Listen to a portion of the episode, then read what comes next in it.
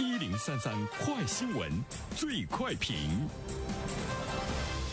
焦点事件快速点评：四月七号召开的国务院常务会议确定建立健全职工基本医保门诊共计保障机制的措施，拓宽个人账户资金的使用范围，增强职工基本医保互助共计保障功能。那么，有关此事的评论，马上有请本台评论员袁生。你好，东方。呃，前不久呢，有关于这个健全职工基本医保门诊这方面的这个改革的征询意见。现在呢，我们看到这个措施呢，已经是具体的出来，是比较明确哈。啊，这样的一个改革呢，跟我们每一个人的利益呢，都是切身相关的哈。这一次呢，对于医保怎么样能够更好的体现一种互助共济的功能，做了非常明确的确定，就力度的这个倾斜也是呢，值得我们关注的。说到这个互助共济的话呢，我们看一下有三方面的改变呢，特别值得我们来关注。一个呢，增加了职工基本医保互助共济的保障功能。会将更多的门诊的费用呢纳入到了医保的报销，这个呢是互助共济的功能之一。以前呢，我们都知道，你可以用医保报销的比例能够达到百分之八十以上呢，主要呢是你的住院。如果你只是在门诊看病。开药的话呢，只能用你个人账户里的钱来支付。但是我们都知道，有很多的一些慢性病，花费呢也是很高的哈，负担呢是比较重，包括慢性病和多发病。呃，但是呢，这个呢只能用你个人的账户的钱来支付。那么现在呢，我们会注意到呢。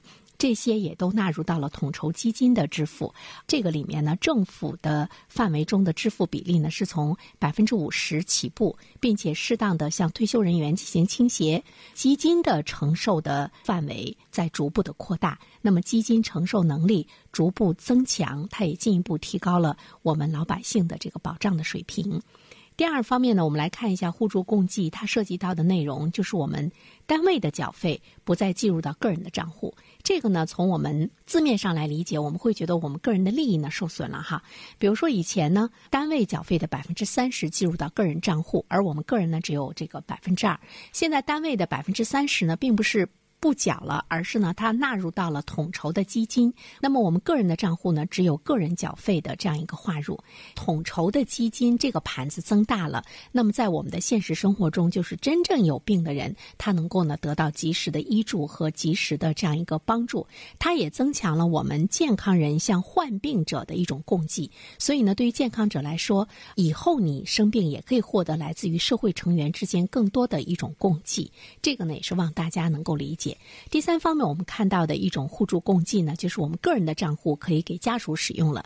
以前你的账户只能你用，带着爸爸妈妈、带着小孩去看病呢是不能够用的。但现在呢，尽管进入到个人账户的钱少了，但是个人账户使用的范围呢，已经呢是扩大了。医疗保险的本质就是一种社会的。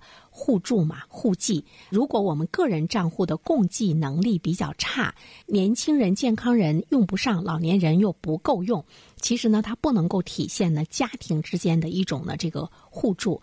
一人参保，应该呢是保全家。这个呢，应该是我们的这个医保能够呢体现的更好的一种呢功能。因为互助共济呢，它是医疗保险制度的特点之一。而且呢，医保的改革的核心就是在于增强呢这种共济保障的功能，能够呢使每一个人都能够从医保中呢能够真正的享受到有病可以得到呢更好的一种呢治疗。